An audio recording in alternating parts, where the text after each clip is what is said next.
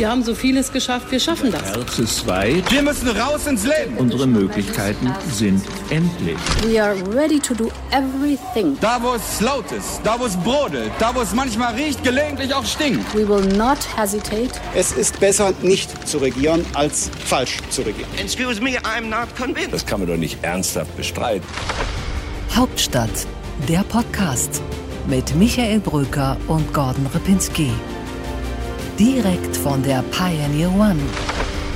Herzlich willkommen zu unserer neuen Ausgabe im Hauptstadt-Podcast. Es ist Freitag, der 23. April. Mein Name ist Michael Bröker und dieser junge Mann hier ist Gordon Ripinski. Ich freue mich auch sehr, dass Sie wieder dabei sind und äh, freue mich natürlich unglaublich, dass auch Michael wieder dabei ist, mein Lieblingspodcast-Partner. Wenn wir heute keine Mehrheit kriegen, dann wird es kein Gesetz geben. Wenn es kein Gesetz geben wird, dann gibt es keine Notstandsregelung. Und wenn es keine Notstandsregelung geben wird, dann werden Menschen krank werden und dann werden Menschen sterben. Dieser Weg, Ihr Weg der Pandemiebekämpfung, ist gescheitert. Das Versagen der Verantwortlichen im Umgang mit dieser Krise erscheint vielen Bürgern inzwischen als unverzeihlich, meine Damen und Herren. Die vorgesehenen Ausgangssperren sind eben keine geeigneten Maßnahmen. Es gibt keine wissenschaftliche Evidenz, die belegt, dass Ausgangssperren die Verbreitung des Virus verhindern.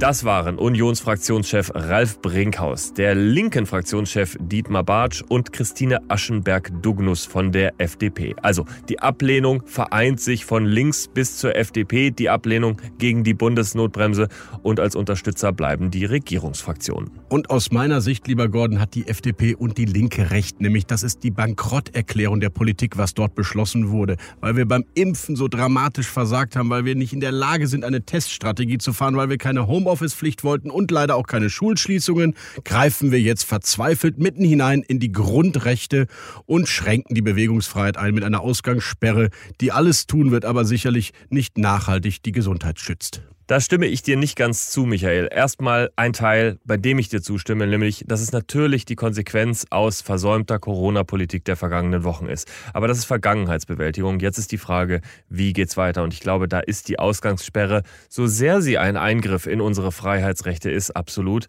Aber da ist die Ausgangssperre eben das eine Mittel, was uns womöglich noch bleibt. Warum denkst du das, Gordon? Jedenfalls ist es das eine Mittel, was offensichtlich wirkt. Es gibt eine Studie der Universität Oxford, die zeigt, dass ungefähr 13 Prozent Verringerung bei den Neuinfektionszahlen durch Ausgangssperren zu erreichen ist. Und man kann es sich ja auch vorstellen, denn im Gegensatz zu Kontaktbeschränkungen oder Homeoffice-Geboten ist die Ausgangssperre verhältnismäßig leicht kontrollierbar. Man sieht eben nachts, ob jemand auf der Straße ist oder nicht. Und deswegen wird es was bringen. Also Gordon, da hilft es immer, in die Studien etwas tiefer hineinzutauchen. Und die ist sehr differenziert. Nämlich sie sagt, es gibt einen kleinen zusätzlichen Effekt beim Herunterfahren der Neuinfektion. Aber viel wichtiger waren die Schließungen von Bildungseinrichtungen wie Schulen und Universitäten und das Verbot von größeren Veranstaltungen. Insofern, man kann immer aus den Studien herauslesen, das, was man gerne in sein Weltbild hineinpacken möchte. Nur weil jetzt noch mehr Infektionen bei einem riesengroßen Fußballspiel mit 50.000 Zuschauern sind oder bei einer äh, Veranstaltung, einem Konzert in einer Halle,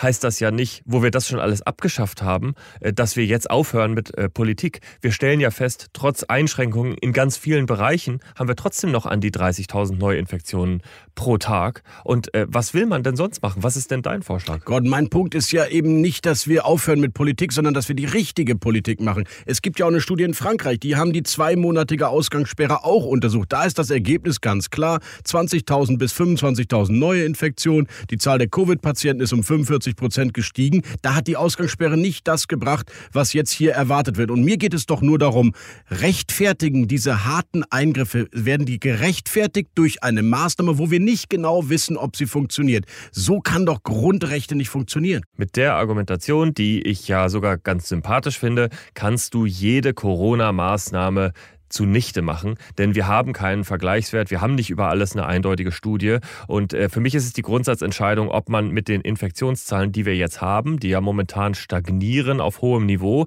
ob man mit denen jetzt so weitergehen will durch die nächsten Wochen und dann darauf wartet, dass die Bevölkerung endlich durchgeimpft ist oder ob man sagt, wir müssen damit noch weiter runter. Wenn das die Konsequenz ist, dann würde ich sagen, dann müssen wir was machen und dann fällt mir eben nur die Ausgangssperre ein. Mir fallen andere Dinge ein, die wir eben nicht gemacht haben. Zum Bitte. Beispiel die ungeimpften Lehrer. Dort ein großes Risiko immer noch bei den Schulen. Hätten wir da mal die Prioritäten verändert, die schneller durchgeimpft wäre, vielleicht dieser Infektionsherd etwas reduziert worden. Nehmen wir die nicht getesteten Arbeitnehmer. Nehmen wir den Digitalunterricht in den Schulen. Wenn er komplett funktionieren würde, hätten wir schon längst die Schulen dicht machen können. Aber die Sorge der Eltern ist ja, dass es dann einen Unterrichtsausfall gibt. Das heißt, wenn an anderer Stelle harte Maßnahmen auch wirksam sind, umgesetzt werden könnten, hätten wir auf diese Ausgangsbeschränkungen verzichten können.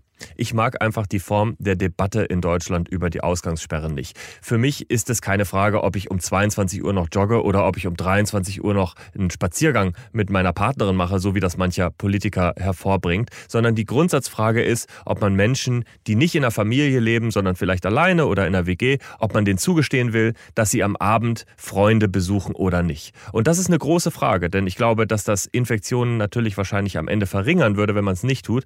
Andererseits ein großer sozialer Einschnitt. Aber das ist keine Frage von Joggen, das ist keine Frage von irgendwelchen Spaziergängen, sondern diese Grundsatzfrage, die muss geklärt werden. Und da sind wir nicht ehrlich in der Debatte. Und mir geht es genau darum, wie mit diesem Einzelfall umgegangen wird. So als sei es doch nur äh, zwischen 22 und 5 und wer wolle schon spazieren oder joggen nach 22 Uhr. Darum geht es nicht. Wenn nur ein einziger Mensch in Deutschland, der sogar noch geimpft ist, also kein Risiko darstellt, um 24.12 Uhr joggen gehen will, dann muss er das dürfen, wenn nicht wirklich etwas Gravierendes dagegen spricht. Das ist für mich Freiheit. Das sind für mich die Grundrechte, die uns garantiert wurden. Und die schalten wir jetzt mal eben ab, nur in der Hoffnung darauf, dass die Inzidenzen sinken. Für mich ist das alles ein Symptom von äh, dem Vakuum, das die Politik da in den vergangenen Wochen äh, gelassen hat. Äh, die Kanzlerin hat, glaube ich, vor vier Wochen gesagt, sie will den Infektionszahlen nicht weiter zuschauen. Es ist seitdem de facto nichts passiert und dementsprechend wird natürlich jede Maßnahme auch zerredet.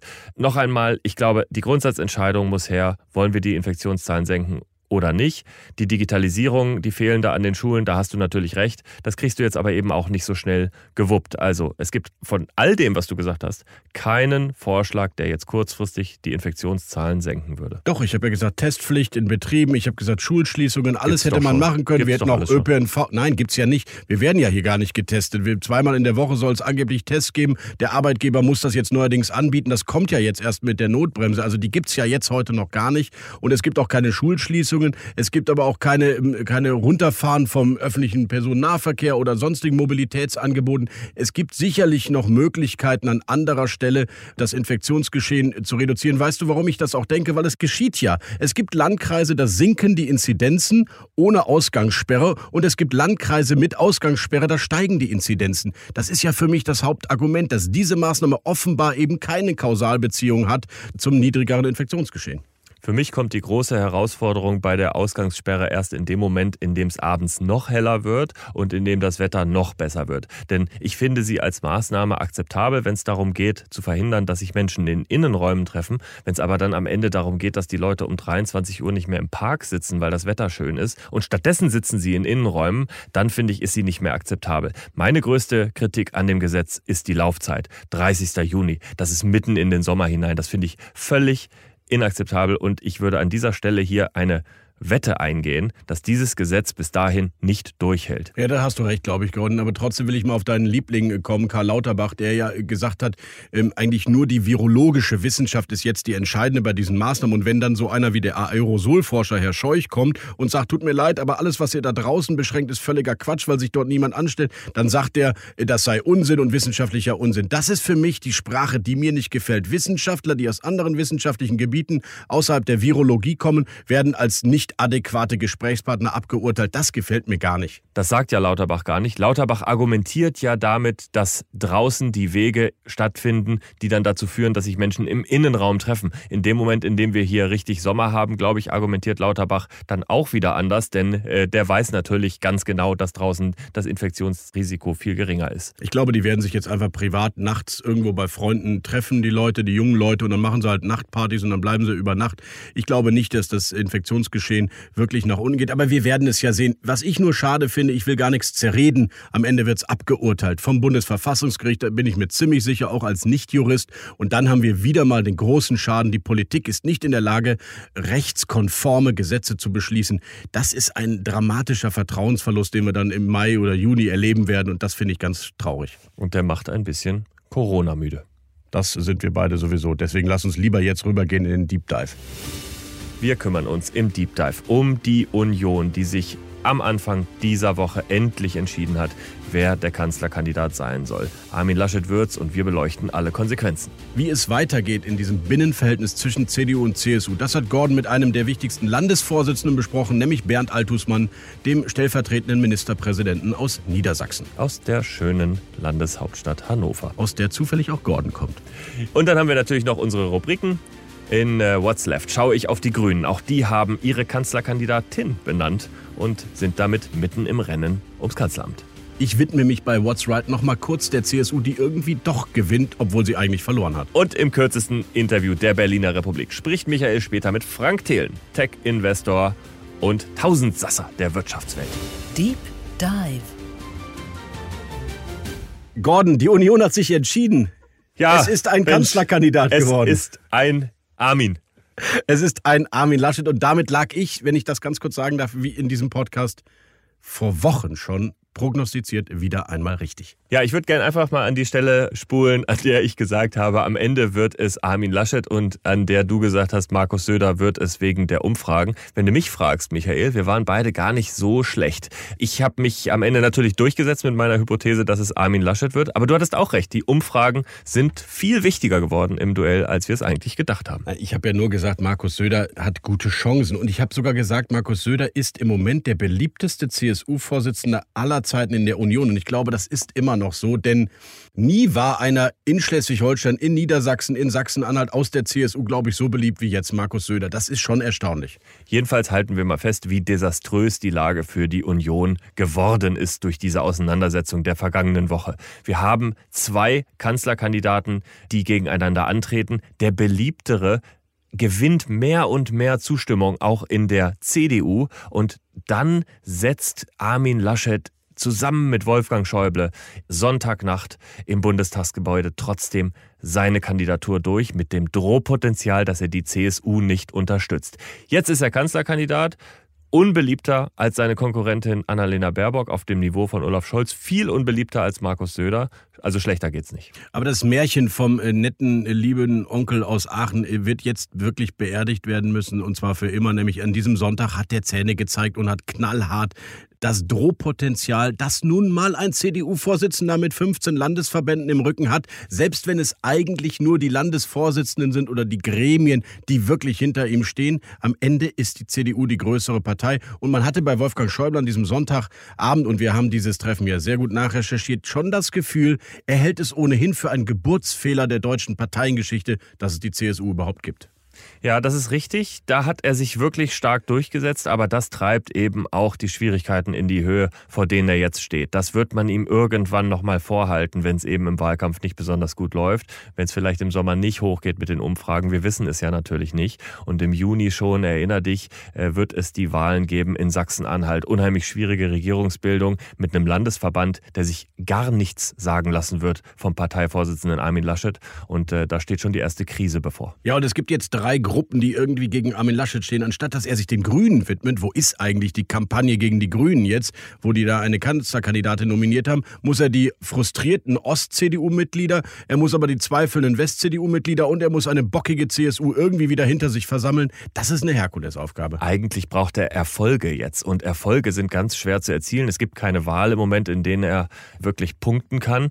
Das Einzige, was ein Erfolg wäre, das wären überraschend gute oder nicht so schlechte Umfragen oder Probleme bei der Konkurrenz. Das sehe ich im Moment aktuell noch nicht. Ganz im Gegenteil. Ich glaube, dass der Streit, den wir jetzt gesehen haben, der wird sich in den Umfragen erst in den nächsten Tagen und Wochen zeigen. Und dann entsteht schon aus der letzten Krise die nächste Krise für Armin Laschet. Ja, Gordon, ich zitiere jetzt mal einen Sozialdemokraten, das wird dir gefallen, nämlich Matthias Machnick, den legendären Wahlkämpfer der SPD. Der hat immer gesagt, Politik braucht Strategie. Taktik hat sie genug. Und ich frage mich, wo war ich jetzt die Strategie des Adenauerhauses? Wo ist eigentlich die Strategie, dass Laschet vielleicht auf die Punkte bei den Grünen jetzt mal eingeht, dass überhaupt irgendwie eine inhaltliche Offensive mal sichtbar wird, außer dass Armin Laschet jetzt nach innen irgendwie neue Autorität gewinnen muss? Mir ist das echt alles zu defensiv, wenn man irgendwie das Kanzleramt erobern will. Da kann ich ihn fast mal ein bisschen verteidigen. Armin Laschet hat sich jetzt so dermaßen gerade so eben über die Hürde Parteichef werden und jetzt mal eben wieder so gerade so eben über die Hürde Kanzlerkandidat werden rüberge gehieft und rübergewirkt, dass da natürlich überhaupt kein Platz geblieben ist, so eine Strategie zu entwerfen. Der kann jetzt anfangen, darüber nachzudenken, hups, was mache ich jetzt eigentlich in den nächsten ja, das, vier Monaten? Ich hätte halt erwartet, das machen vielleicht mal ein paar Strategen im Adenauer Haus oder Menschen um ihn herum. Aber du hast schon recht, Armin Laschet hat jetzt nicht viel Zeit und er wird anfangen im Osten, weil in Sachsen-Anhalt gibt es interne Umfragen, die noch nicht öffentlich geworden sind, nach denen die AfD die stärkste Partei im Landtag werden könnte. Dahinter kommt die Linken, dann kommt erst mal lange nichts und dann kommt die Deutschlandkoalition, die es nicht mal schaffen würde, die Mehrheit zu erringen. Also Grüne, SPD, FDP und die CDU. Das ist schon irre, was da in Sachsen-Anhalt los ist. Und das könnte die nächste große Klatsche werden für die CDU. Vor allem muss man dann eine Grundsatzentscheidung beantworten, nämlich äh, lasse ich mich tolerieren, arbeite ich in irgendeiner Weise zusammen mit der Linkspartei oder mit der AfD, wenn man regieren möchte. Und äh, das äh, ist beides eine Situation, mit der Armin Laschet unglaublich viel verlieren kann. Aber er ist ein Steher. Das muss man Armin Laschet ja jetzt lassen. Durchhaltevermögen hat er. Also das ist schon beeindruckend, wen er alles weggerungen hat. Aber ich sehe auch noch nicht das Szenario, wie er jetzt nach vorne kommt. Und was uns ja hier interessiert, ist doch eigentlich das Binnenverhältnis CDU-CSU. Da ist ja jetzt im Moment äh, Schweigegelübde angesagt. Da unterstützt ja kaum einer den anderen. Im Gegenteil, sie werben sich jetzt sogar Mitglieder ab. Ist das Verhältnis vielleicht schon so zerrüttet wie 2018 oder sogar 76? Das glaube ich nicht, weil äh, da der Bruch zu weit fortgeschritten war, zumindest in den 70er Jahren. Aber ich glaube, was wir erleben jetzt nochmal was anderes. Wir werden jetzt einen Markus Söder erleben, der sich das von der Außenlinie anguckt, der sich bitten lassen wird in diesem Wahlkampf, der sich anschauen wird, wie Armin Laschet scheitert und der genau weiß, dass das nicht sein Ärger ist, sondern am Ende ist es die CDU, die ihn dazu gezwungen hat, in Bayern zu bleiben.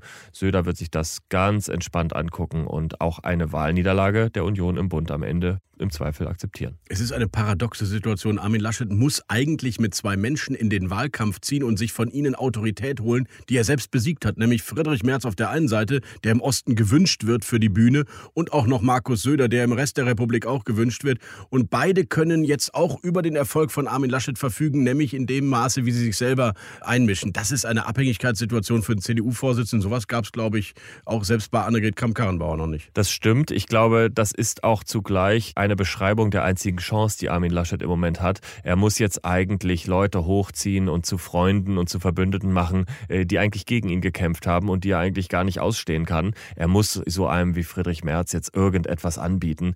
Und äh, ja, wir wollen jetzt gar nicht daran denken, was das dann später mal in der Regierung für Verpflichtungen bedeutet. Aber das ist seine einzige Chance, jetzt ins Ziel zu kommen als ein wirklich schwach in Ausgangsposition gestarteter Kanzlerkandidat. Mich erinnert das ein bisschen an Frank-Walter Steinmeier, der damals äh, in, in, ich weiß nicht, ob das Schwilosee war oder die Insel äh, in Potsdam, wo er das Team vorgestellt hat, weil er eigentlich so ein schwacher Kanzlerkandidat war, dass er gleich 20 Menschen brauchte, die er da präsentiert hat. Und jetzt muss Armin Laschet sich Leute auf die Bühne holen, damit er selber etwas größer äh, erscheint. Das macht er gerne auch in Nordrhein-Westfalen. Da hat er das als Regierungschef gemacht. Aber eigentlich ist es natürlich auch ein Zeichen der Schwäche. Vor allem, weil es gibt diese Leute eigentlich nicht. Frank-Walter Steinmeier hat das 2009 2009 aus einer Situation herausgemacht, in der die SPD Regierungsjahre hinter sich hatte. Und es war äh, klar, dass eine Erneuerung ansteht. Viele waren auch schon abgetreten, nachdem Kanzler Schröder nicht mehr im Kanzleramt war.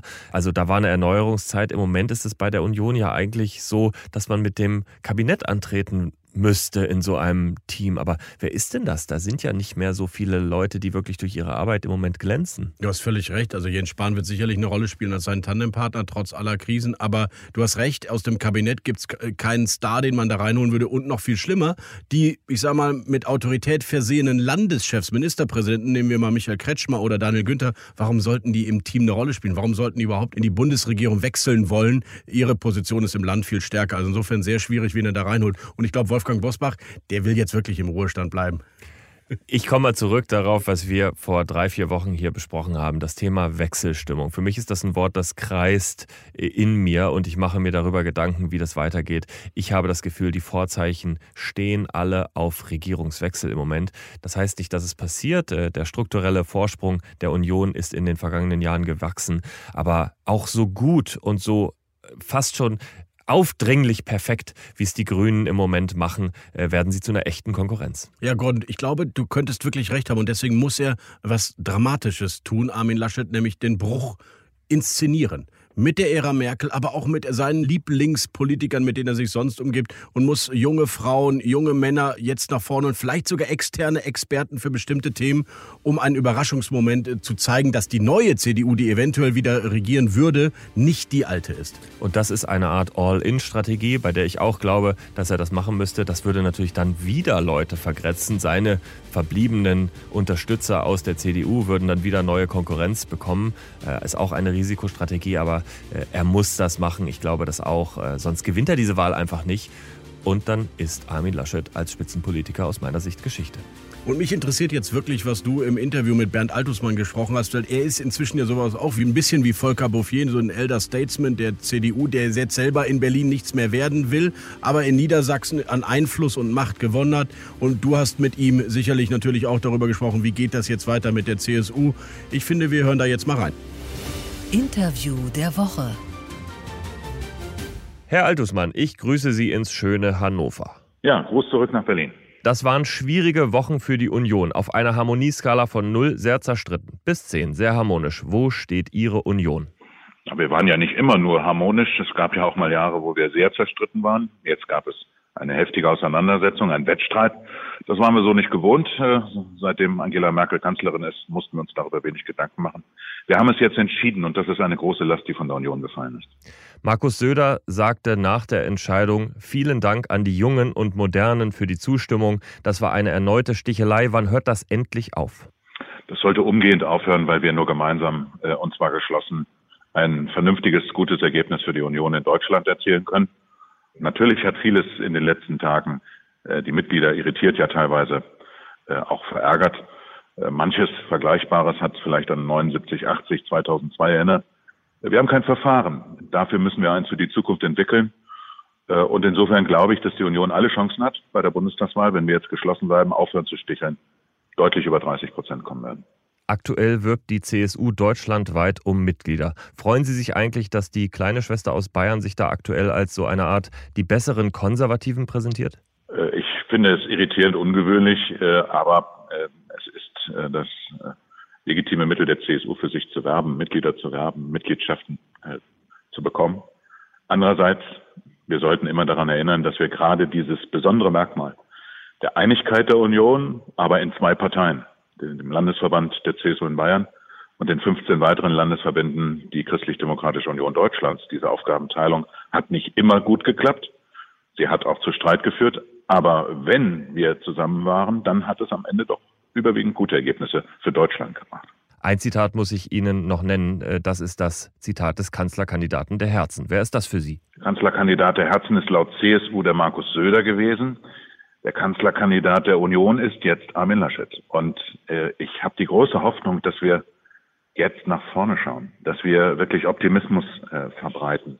Ich höre den starken Ruf nach mehr Entscheidung der Basis, Einbindung der Basis in solche Prozesse. Aber die letzten Tage haben mir auch eines gezeigt, auch jetzt gerade in der Pandemie.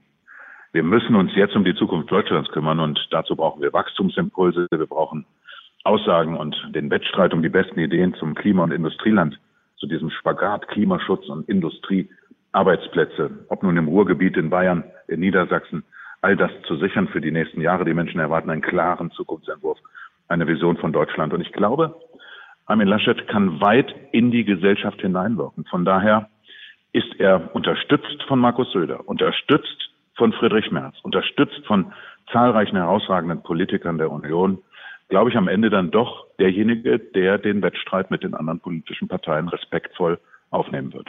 Das Stichwort nehme ich auf. Friedrich Merz, sollte er eine bedeutende Rolle im Wahlkampf bekommen, so wie wir es ja auch schon aus einigen Landesverbänden gehört haben? Davon ist auszugehen. Ich äh, gehe fest davon aus, dass Armin Laschet ein Team bildet und die wirtschaftspolitische Kompetenz eines Friedrich Merz in dieses Team eingebunden wird. Das ist seine persönliche Entscheidung. Ich habe ihm keine Ratschläge zu geben, aber ich glaube, wir müssen die gesamte Bandbreite der Gesellschaft, aber auch unserer Partei, die Erwartungen auch ein Stück weit erfüllen, dass das Angebot, was ja unmittelbar nach der Bundesvorsitzendenwahl und der dortigen Entscheidung gemacht wurde, dass das auch angenommen wird von Armin Laschet, nämlich dass Friedrich Merz zuarbeitet, mitarbeitet, sich einbinden lässt in die Union und er ist jetzt Bundestagskandidat. Von daher glaube ich schon, dass er eine herausragende Rolle in einem Team Laschet einnehmen wird. Die Grünen haben auch ihre Kanzlerkandidatin präsentiert. Annalena Baerbock ist es geworden. Fürchten Sie oder glauben Sie, dass es so eine Art Lagerwahlkampf geben wird, wo es wirklich darum geht, entweder die Union oder Annalena Baerbock, die Grünen, ziehen ins Kanzleramt ein? Die Grünen hatten einen strategischen Vorteil bisher. Sie konnten quasi im Windschatten der Pandemie äh, und bis auf Herrn Kretschmann die Ministerpräsidenten konnten hier ihre Handlungsfähigkeit und Kompetenzen bei der Bekämpfung der Pandemie äh, mehr oder weniger zeigen, demonstrieren, gemeinsam mit dem Bund. Äh, und dabei ist fast ein bisschen äh, unauffällig dahergekommen das Wahlprogramm der Grünen.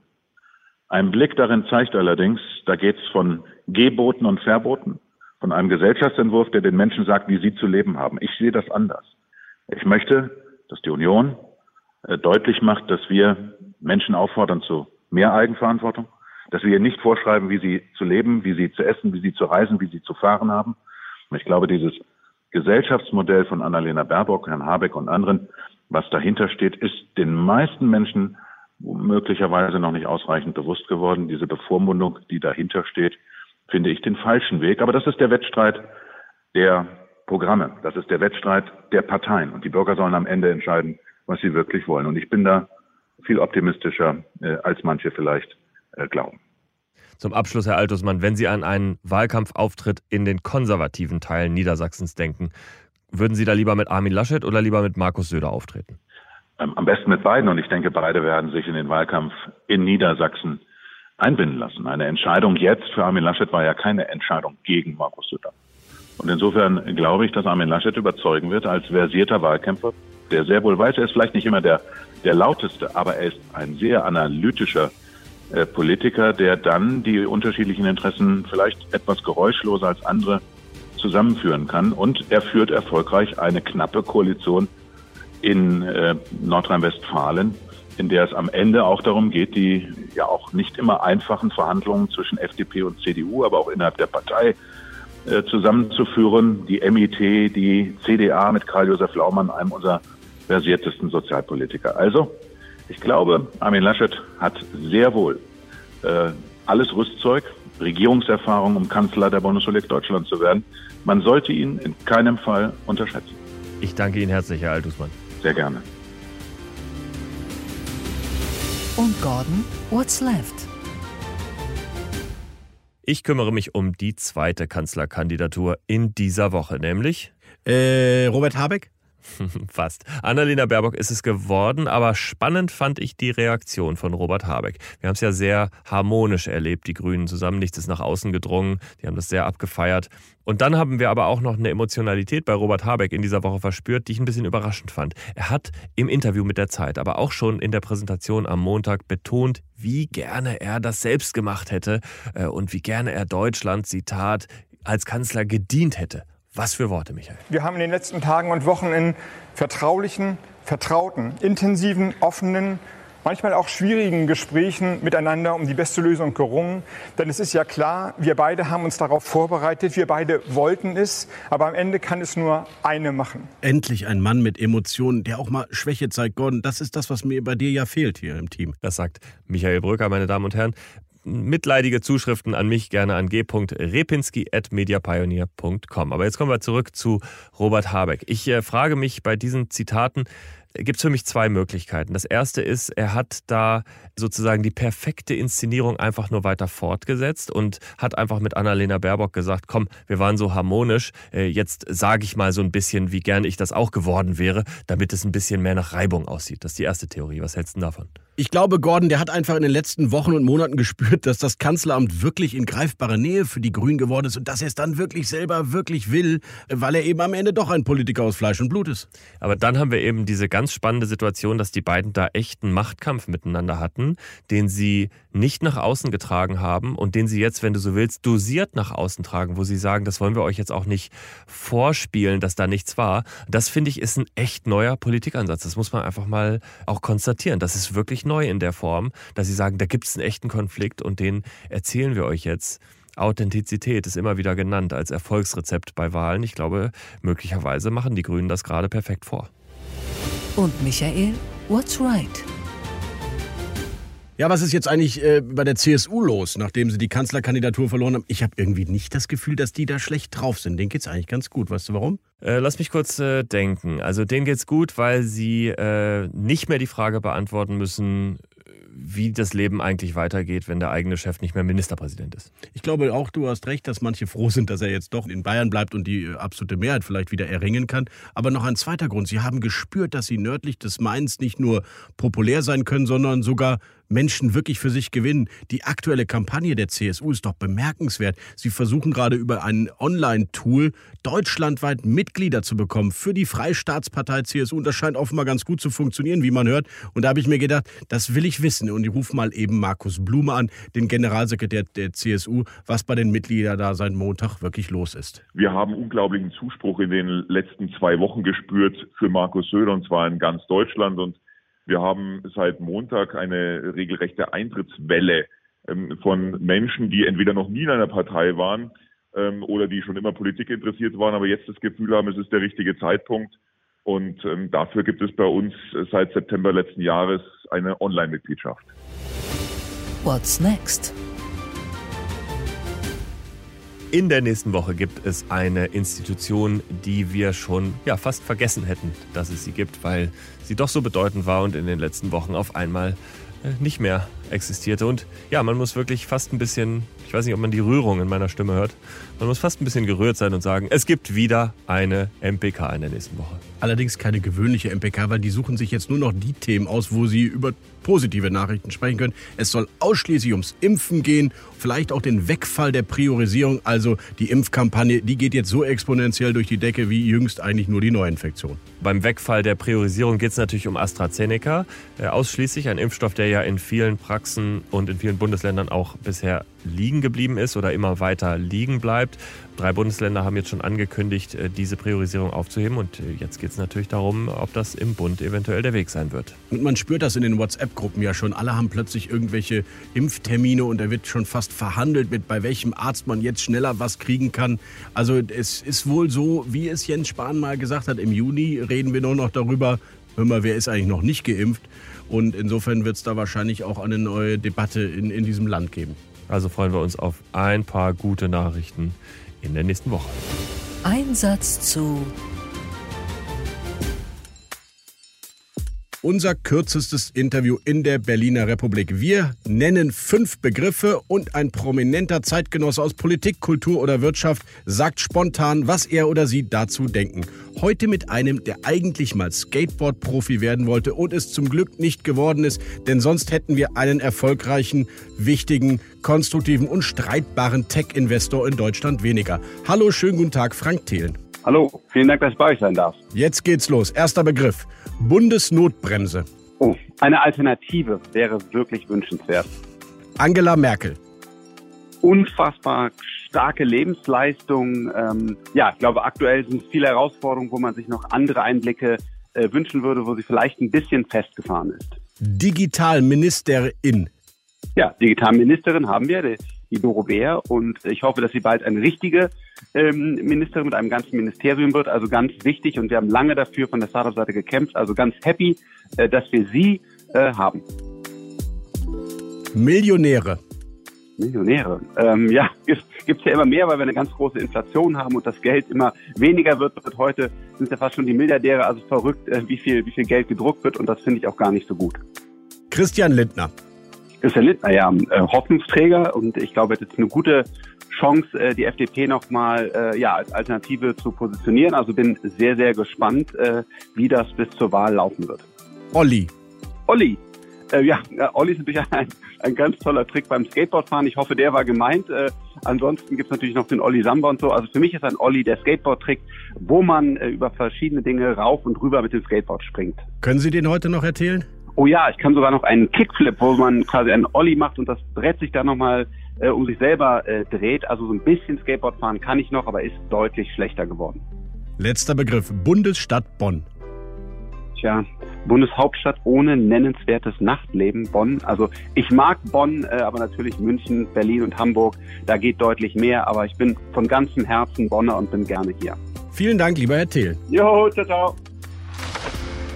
Gordon, das hat Spaß gemacht. Vielen Dank für diesen endlich mal wieder kontroversen Austausch. Das war der Hauptstadt-Podcast für diese Woche. Vielen Dank und auf Wiederhören. Und wir freuen uns natürlich über Feedback. Also, wenn es Ihnen gefallen hat oder wenn es Ihnen nicht gefallen hat, dann schreiben Sie uns doch einfach eine Mail. Ich interessiere mich in der Regel immer noch etwas mehr für Feedback als mein Kollege Michael Bröker. Ich sage Ihnen jetzt meine Mail: g.repinski.mediapioneer.com. Schreiben Sie also einfach mir Feedback, auch gerne Lästereien über meinen lieben Kollegen.